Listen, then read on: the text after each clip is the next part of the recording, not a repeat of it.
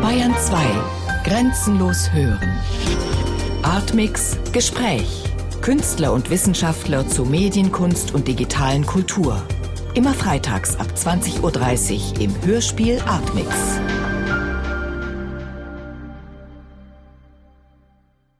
Wie lange hat dieses Projekt jetzt Chronik der Gefühle gedauert? Ich habe jetzt ein Jahr in diesen Büchern und in diesen Gedankenwelten gelebt und gleite so langsam wieder raus. Auf meinem Nachttisch liegt noch Tür an Tür mit einem anderen Leben. Also ich lese immer noch Kluges als Ausfading. Okay.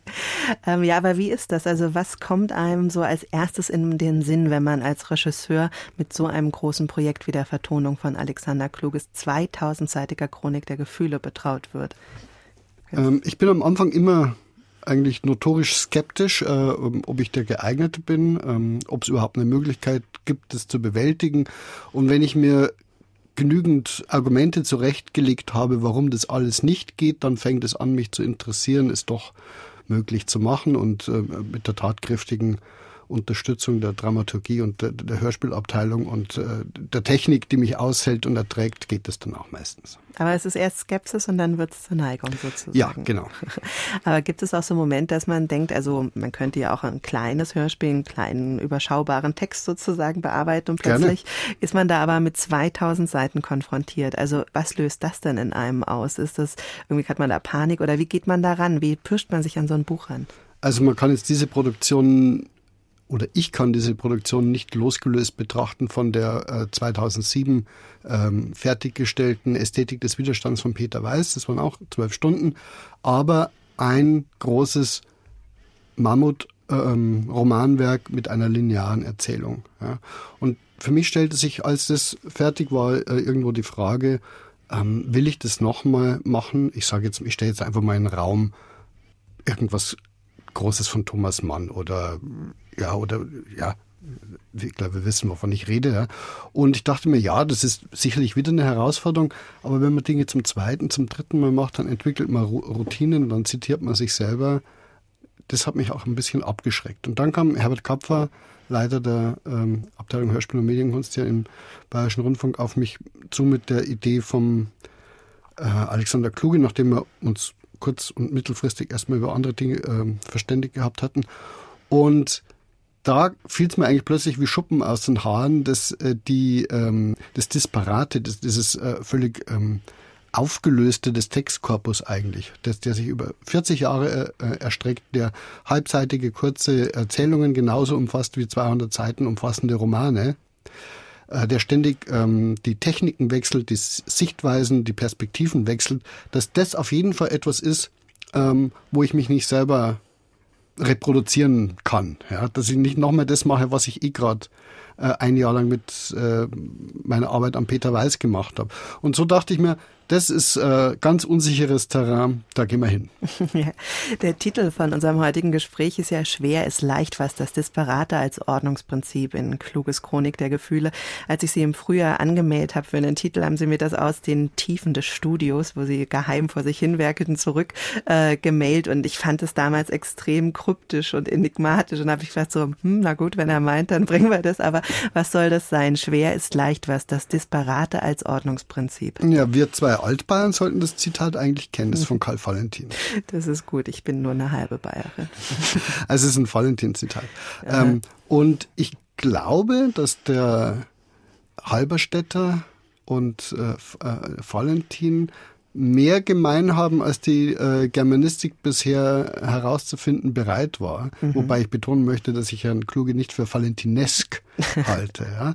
sondern dass es äh, ein, einen Blick auf die Realität äh, gibt äh, einen Blick auf die Realität aus dem Augenwinkel heraus und aus dem Moment heraus, ähm, die diese beiden großen deutschen Künstler durchaus eint. Und von daher erschien mir damals und erscheint mir auch noch heute der Titel ganz passend. Außerdem, wie gesagt, da war ich mitten in der Arbeit.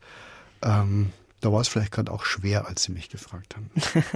Aber das Disparate als Ordnungsprinzip, also was heißt das für die Arbeit dann von äh, Ihnen an diesem Text? Sie haben ja Bearbeitung und Regie gemacht, das heißt, Sie haben ausgewählt, was letztlich vertont worden ist. Zu einem gewissen Prozentsatz, ja. Oder genau, genau. in mhm. Zusammenarbeit natürlich mit der Redaktion Hörspiel und Medienkunst, Herbert Kapfer und Katharina Agathos. Aber ähm, wie, wie geht man da erstmal ran? Was sucht man aus? Wonach haben Sie ausgewählt? Ich habe, ohne es zu wissen, behaupte ich jetzt mal, äh, ein, ein, ein klugisches Prinzip für die Auswahl angewandt, nämlich ich habe mich auf mein Gefühl verlassen. Ja. Äh, aber die muss man auch wieder voraussetzen. Es gab verschiedenste Ansätze, die wir gedanklich durchgespielt haben. Ja, ich persönlich zum Beispiel favorisierte eher was ähm, wie soll man nennen, wo Texte ineinander verschmelzen, wo die äh, nicht mehr so äh, als, als eigene Texte kenntlich sind, sondern wo eine Geschichte in vielleicht eine andere übergeht. Ja, sowas mag ich eigentlich ganz gerne. Aus, aus vielen verschiedenen Texten einen machen, äh, was Neues daraus äh, entstehen lassen. Ähm, kreuz und quer durch die Kapitel springen, äh, mehr so ein anthologisches Ordnungsprinzip herstellen und daraus zwölf Hörspiele machen. Ja, war mein erster Gedanke. Herbert Kapfer hat dann äh, eingewandt, dass es vielleicht klüger sei, äh, ein Adjektiv, das heute noch öfter fallen wird, ähm, sich an die Kapitelstruktur der beiden Bände zu halten, was zwölf Kapitel äh, nahe liegt, die dann einfach einen bekannten Titel haben. Und wir haben ja da auch Werke dabei wie äh, Schlachtbeschreibung oder der Luftangriff auf Halberstadt, die einfach schon Bestandteil der Gegenwartsliteratur waren, bevor sie in, in der Chronik der Gefühle noch mehr als Teil aufscheinten. Ja, der, und die jetzt sozusagen äh, rauszulösen oder nur ähm, ähm, eben noch vielleicht nach einem aleatorischen Prinzip zu behandeln sowas, das ging alles nicht. Das leuchtete mir auch ein. Also wir haben uns auf diese Kapitelstruktur verlassen. Wir haben nur dem längsten Kapitel der Unheimlichkeit der Zeit drei Stücke gegönnt, ähm, weil es einfach 500 Seiten umfasst und ich kann in einem äh, Stück von etwa 50 Minuten Länge vielleicht 25 Seiten Text repräsentieren, unterbringen. Also das, was weggelassen ist, ist unvergleichlich größer wie das, was wir zu hören bekommen. Und ich kann unmöglich 500 Seiten mit 25 Seiten repräsentieren. Und so haben wir uns da auf diesen Kompromiss geeinigt, so dass es jetzt 14 Folgen geworden sind. Ja. Und dann, nachdem äh, dieses, äh, das ist, glaube, wie immer bei Arbeit, wenn man mal den, den Schnittbogen hat, ja, das jetzt beim Schneider ist oder wenn der Ingenieur seine Blaupause hat, dann ist auch viel Handwerk dabei und eben das Gefühl, ja, dieser Text, der eignet sich fürs Radio, da kommt einfach eine langjährige Erfahrung hinzu, ja, dann kommt das Korrektiv durch die Dramaturgie dazu, dann sagen die, nee, also das ist aber ein ganz wichtiger Text und das, äh, was du dir da gerade überlegt hast, ist eher ein peripherer Text und ich schreie, nein, um Gottes Willen, du bist verrückt. Und so geht es eine Weile hin und her und äh, am Schluss, was in diesem Fall heißt, am 12. Januar äh, 2009 hatten wir 14 Manuskripte und die Studiotür ging auf. Und ja, durch diese Studiotür kam dann auch irgendwann Alexander äh, Kluge zu Besuch. Und da würde mich natürlich interessieren, wie ist das, wenn man sich so lange so intensiv mit einem Text beschäftigt? Hatten Sie ihn vorher schon getroffen? Kannten Sie ihn schon? Oder ähm, haben Sie da ein bestimmtes Bild durch die Beschäftigung mit dem Text auch von dem Autor entwickelt gehabt? Und wie war dann die erste persönliche Begegnung? Ja, ich kann nur sagen, ich war schon nervös und aufgeregt, weil es ist ja immer so, wenn man einen, jemanden trifft, der wichtig ist im, im, Leben, hat man ein Bild von ihm und man hofft, ähm, dass äh, irgendwo dass diese reale Figur dann diesem Bild äh, genügt und entspricht, aber dass man auch selber ähm, dem, dem Verehrten gegenüber genügt. Ja. Und äh, äh das ist nicht abzuschütteln. Ja, das, da, da wäre ich jetzt kokett, wenn ich das behaupten würde. Man muss aber sagen, wir haben die Sprachaufnahme zu 95 Prozent bei Kluge im Büro gemacht, einfach äh, mit dem Toningenieur das, äh, das DAT-Gerät auf den Tisch gestellt und aufgenommen.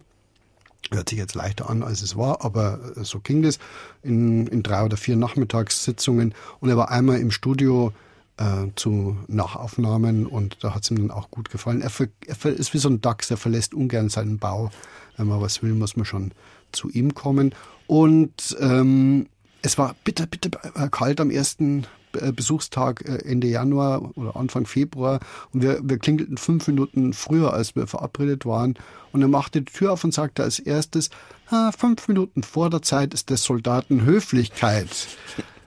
So dass er erstmal schluckte, ähm, dann diese Art von äh, militärischer Begrüßungsformel äh, verdaute und die nächsten zwei, drei Male, weil ich kam immer Punkt auf die Klingel gedrückt habe, damit es auch keine weiteren Lebensweisheiten dieser Art nötig macht, mich zu erziehen. Der Minutensong Westen der Galaxie von Michaela Melian steht am Beginn des Teils Lernprozesse mit tödlichem Ausgang, den wir am 13. Dezember senden. Dieser Teil beruht auf kluge Science-Fiction-Filmen Der große Verhau und Willi Tobler und der Untergang der sechsten Flotte aus den 70er Jahren. Entsprechend hat Karl Bruckmeier hier die Handlung auch ins Weltall verlagert. Ja, können Sie vielleicht selber ein bisschen dazu sagen, wie Sie diese Folge inszeniert haben, was das Besondere an ihr ist? Ja, die Handlung hat Klugischer selber ins, ins Weltall verlagert. Das, das Besondere ist, wie auch bei seinen Filmen, ähm, dieser Mut vor nichts zurückzuschrecken, ja, also auch zu, zu Mitteln der Groteske äh, und Farce zu greifen. Äh, die Filme entstanden ja damals äh, in, in Ulm und um Ulm herum und die Raumschiffe äh, haben oft Ähnlichkeit mit Fischerdübeln und äh, äh, Schraubenziehern und ähnlichem, ja, also ähm, vielleicht auch ähm, beeinflusst durch Teile der, der Serie Raumschiff Orion. Und ähm, das sind ganz abstruse äh, fast Kasperltheaterhafte Abhandlungen, die im Kern aber nochmal die gleiche Thematik äh, behandeln, wie die Kluge in seinen großen Dokumentarromanwerken der frühen, mittleren 60er Jahre schon äh, behandelt hat, nämlich Schlachtbeschreibung, ähm, die Situation in Stalingrad, ja, wie kann jemand in, in, in einer ausweglosen Situation, wie verhält der Mensch sich da oder wie verhält ein bestimmter Typus von Mensch da? Und wir treffen hier in dieser, äh, in die, in die Zukunft, ins Jahr 2011, also in zwei Jahren, sozusagen beginnt die Geschichte, äh, verlagerten Geschichte auf, auf drei Typen, die äh, schon in Stalingrad dabei waren, vier Typen, die schon in Stalingrad dabei waren und ähm, ein, ein, ein unglaublichen Nichtlernfähigkeit äh, an den Tag legen, aber auch einen unglaublichen Überlebenswillen. Es fliegen Schrauben durch die Gegend? Oder Dübel. Dübel. genau, also es ist ein etwas experimentell, also sehr stark inszeniertes oder spielerisches ja, ja, ähm, ja. Folge auch. Das sind viele, viele Formen, die ich da verwendet habe, äh, die man aus dem äh, Zündfunk äh, auch kennt, ja, wenn man da irgendwelche kleinen grotesken Spielhandlungen oder sowas gemacht hat. Ja, also ich habe das äh, betont einfach und äh, äh, eben ins Kasperltheaterhafte manchmal gehend äh, versucht zu inszenieren. Ist ja auch schön, wenn man einen Schauspieler hat äh, wie Peter Fricke oder Helmut Stange und sagt, jetzt macht mal wie die Handpuppe. Ja, so. ja das ist doch schön, wenn man den, den Elefanten durch den Feuerreifen springen lassen kann. ja, es ist also es ist ja auch eine sehr tolle ähm, Besetzung, die Sie da hatten. Also die Schauspieler, die an diesem Projekt mitgewirkt haben, sind unter anderem zum Beispiel Hannelore Hoger, Ilja Richter, Hans Zischler, Peter Fricke, Sandra Hüller, Monika Manz, um nur ein paar zu nennen. Wie haben Sie die denn eigentlich ausgewählt? Also warum die Entscheidung für diese diese Schauspieler? Ich sage mal, da gibt es mindestens zwei Ebenen. Die eine Ebene ist eine formale, äh, ich brauche eine ältere Frauenstimme, ich brauche eine mittelalter, ich brauche eine junge Frauenstimme, ähnlich bei den äh, männlichen Schauspielern. So, das ist das eine. Die andere Ebene, äh, oder eine, ich ziehe schon eine Zwischendecke ein, dann gibt es Schauspieler, mit denen ich eigentlich fast jedes Mal arbeite. Oder mit denen ich sehr gerne immer wieder arbeite, Helmut Stange, auch Hans Zischler. Oder, oder Peter Fricke. Ja, äh, wo man sehr genau weiß, man, man, kann gut miteinander, man kann auch in einem, in einem ökonomisch äh, geringen Zeitmaß, Zeitrahmen äh, Ergebnisse erzielen und so weiter. Ja. Und jetzt die, die, die, die zweite richtige Ebene war, ich wollte sozusagen dem, dem, dem Filmemacher und, und, und Fernsehschaffenden äh, Kluge auch noch einbetten in, ähm, in Stimmen, die, ähm, die parallel zu seiner Wirklichkeit in 40 Jahren Bundesrepublik äh, eine, eine, eine zumindest filmhistorische Bedeutung hatten. Ja. Also nehme ich den Zischler, der mit Wenders arbeitet. Ja. Also nehme ich den Ilja Richter, der zur selben Zeit als ähm, äh, Kluge in Venedig Triumphe feiert, ähm, äh, bei Ich äh, bin ein Elefantenmadame äh, auftaucht und dann zum Disco-Moderator im ZDF wird und mit Theo Lingen äh, Lausbubenfilme dreht. Ja, diese ganz andere Art von deutscher Film, ja, für die, äh, die diametral entgegengesetzt zu dem ist, was, was, was Kluge gemacht hat. Und jetzt habe ich im Hörspiel die Möglichkeit, diese beiden Stränge zusammenzuführen ja, und den Ilja Richter da einzusetzen. Hannelore Hoger ist die kluge Schauspielerin, ja, also ohne die wäre es äh, glaube ich, nicht gegangen und so weiter. Könnte man sich eben eine Geschichte erzählen. Mhm. Bis hin zum Johannes Herschmann zum Beispiel, der äh, den Valentin gespielt hat äh, in dem Film von Juro Bayer, den habe ich kurz vorher gesehen. Und da dachte ich mir, eben, das ist äh, nicht valentineske, valentinhafte bei, bei Kluge, dachte ich mir, das ist auch äh, ein, ein, Mann, der da vielleicht gut seinen Platz haben könnte. Mhm. Sie haben ja nicht nur hochkarätige Schauspieler gehabt, sondern Sie haben auch noch in diese Hörspielinszenierung andere Stimmen reingeholt von nämlich ja sehr bekannten Künstlern und Theoretikern. Also natürlich der Soziologe Oskar Negt ist dabei, ein langjähriger Freund von Kluge, mit dem Kluge mehrere Bücher geschrieben hat, der Literaturwissenschaftler Josef Vogel, ein häufiger Gast in seinen Interviewsendungen, aber auch Christoph Schlingensief, Romald Kammerka, Volker Schlöntorf tauchen auf. Warum haben Sie sich dazu entschieden, die mit aufzunehmen, diese Hörspielproduktion? In der Frage liegt schon die Antwort, äh, weil es ähm, Kollegen oder eben Freunde, Wegbegleiter sind, die hier wie in großen Hollywood-Produktionen auch mal äh, ein Bogdanovich äh, als Hilfsarbeiter oder als, äh, als Shrink äh, durchs Bild äh, huscht, ja, oder wie äh, Alfred Hitchcock in seinen Filmen kurz auftaucht, so tauchen die auch auf. Sie werden ja in den Stücken nicht besonders aus- oder vorgestellt, oh, jetzt kommt Frau Jelinek her oder jetzt kommt Romuald Kamaka, sondern die lesen Bildunterschriften, weil die, ähm, die Texte von Kluge sind durchzogen mit Bildern und wir haben die Bilder weggelassen, aber wir wir äh, lesen vor, was unter diesen Bildern steht und dadurch entsteht ein Assoziationsraum. Ja, was könnte jetzt auf diesem Bild zu sehen sein? Ja, also man driftet ein bisschen ab mit dem Gedanken. Und dann ist es auch noch für den, der es weiß oder für den, der es hören kann oder kennt, ach, da redet jetzt die Jelinek. Ja. Und ähm, dann kann man auch in dem Moment wieder darüber nachdenken, in welcher Beziehung steht die zum äh, Werk von Kluge oder zur äh, Person von Kluge. Ja. Und so ähm, entsteht auf vielen Ebenen, hoffe ich, die man gar nicht alle äh, wissen und realisieren muss, aber eine Vielschichtigkeit, die die ähm, Rezeption dieses Hörspiels zu einem einerseits spielerischen, aber auch intellektuellen Vergnügen machen soll. Mhm. Hoffe ich jedenfalls. Eine andere, was mir auch aufgefallen ist, weil diese Stimmen sind ja sehr markant und interessant, dass Sie auch Laienstimmen verwendet ja. haben. Wieso das? Ähm, auch hier geht's, ähm, die, die, die, machen kleine Einsprengelsel, ähm, meistens nur ein oder zwei Sätze, die äh, einfach eine Fallhöhe zum Beispiel ähm, mit reinbringen sollen zu den großen Theaterstimmen die, oder Filmstimmen, die, die wir zu hören haben, ja, die also die ganze Produktion auch wieder erden.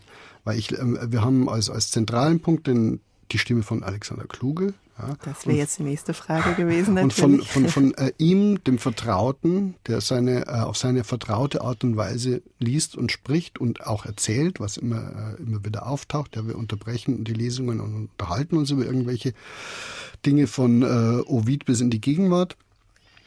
Und äh, ich sage jetzt mal, wenn das das Zentralgestirn ist, dann kreisen darum die Planeten, ja, aber das sind immer auch kleine Asteroiden und äh, kleine Sternschnuppen und das geht dann hin bis zur Laienstimme.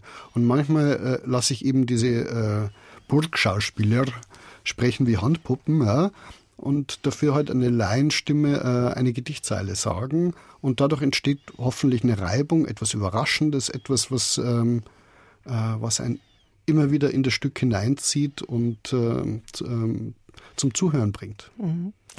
Sie sagten es ja gerade, dass das zentrale Merkmal aber natürlich von all diesen Stimmen die Stimme von Alexander Kluge selber ist. Also der Autor ist selber zu hören. Es zieht sich wie ein roter Faden durch alle 14 Teile. Diese Stimme, diese so ja vertraute, sanfte, genauso so freundliche wie insistierende Stimme ist also permanent präsent. Kann man sagen, dass Kluge sowas wie der Hauptdarsteller ist oder die Hauptrolle hat, die Hauptstimme ist? Er ist der Bandleader. Äh, Herbert Kapfer hat sehr früh im, im, in den Diskussionen den Begriff gebraucht, Alexander Kluge und Band. Mhm. Und das hat mir sofort, da ich ja eben auch eigentlich DJ bin, äh, eingeleuchtet. Ja, Das ist der Bandleader, das ist der Dirigent, der wird äh, das, das Stöckchen in der Hand haben und um ihn herum gruppieren wir das, was wir an äh, Instrumentarium an Sprecherstimmen und so weiter zur Verfügung haben. Auch verschiedenste Sprechhaltungen eben vom, vom ganz hohen Ton bis zum ganz banalen. Ja. Das ist das eine.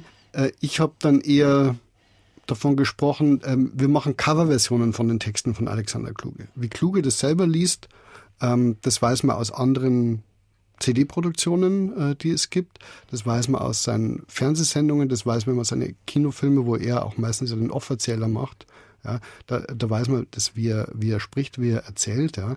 Aber äh, was passiert, wenn Sandra Hüller plötzlich äh, auf eine ganz zarte, manierierte, ähm, jenseitige Art und Weise, wie, wie durch sein, äh, durchscheinender Tüll zu sprechen beginnt, so einen ganz kalten, sachlichen Text, wo es äh, darum zu gehen scheint, dass wenn diese Person, äh, um, um die sich dreht, ihren Körper mit derselben ähm, monetären Energie bearbeiten würde, wie, wie die Garderobe, die sie trägt, dann äh, wäre sie im, im, im Grunde in der Lage, unsterblich zu werden. Ja. Wie wirkt es, wenn das jemand wie Sandra Hüller vorträgt? Ja?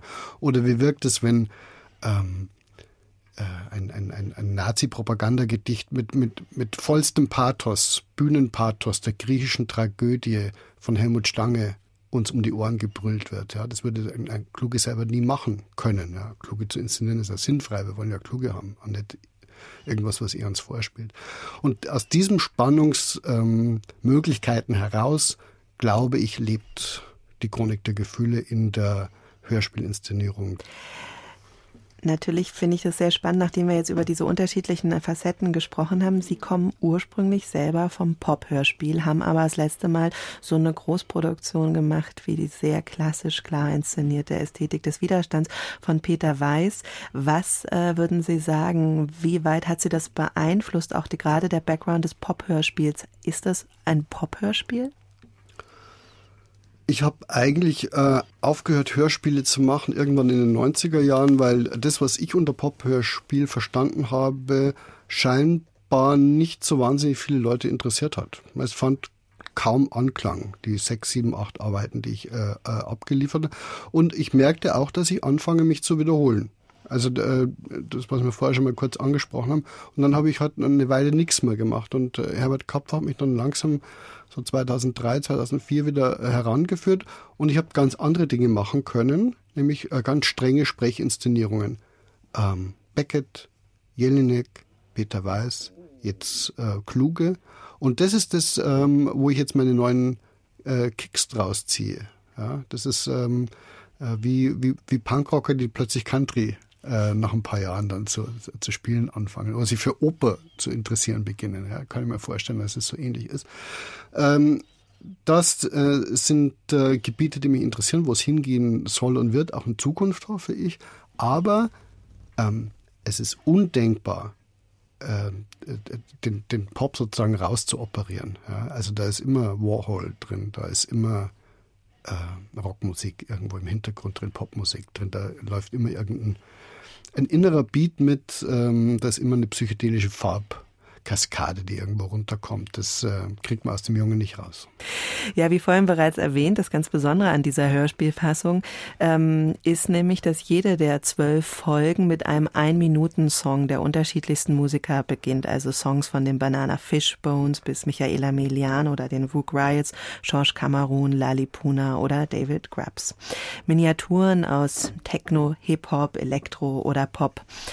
Was hat es damit auf sich? Also wie, ich hätte jetzt nicht unbedingt äh, Popmusik mit Alexander Kluge assoziiert, muss ich sagen. Wie kamen Sie auf die Idee?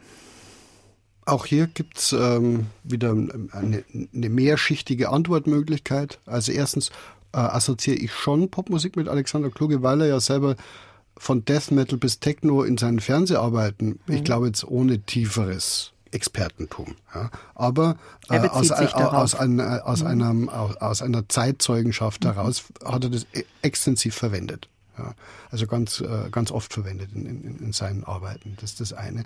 Zum anderen sind es ähm, zu einem Gutteil Musiker, die ich zum, äh, zur Mitwirkung gebeten habe, die von Kluge schon mal äh, interviewt worden sind oder an kluge verwandten äh, Projekten mitgearbeitet haben ja, wie Michaela Melian zum Beispiel, die als Mitglied von FSK äh, und als Hörspielmacherin, die äh, über das Speicherprojekt mit äh, Tönen sozusagen aus der Frühzeit von Kluges äh, Arbeit ähm, selbst gearbeitet hat, eine ganz enge Beziehung hat. Und so kann man das bei jedem sozusagen ein bisschen anklicken. Ja. Gibt es bei David Krabs auch eine Verbindung? Ja, ja, äh, Krabs hat zum Beispiel, der ist ja im, im, im Hauptberuf äh, Professor für äh, Medienwissenschaften in Brooklyn und hat in seiner Studentenzeit äh, Alexander Kluge Filmseminare äh, besucht und ist auch als Mitglied von der, der Band Red Crayola, ich glaube, von, von, von Kluge einvernommen worden. Ja. Mhm. Also da gibt es zu jedem ähm, die eine oder andere Beziehung, ja.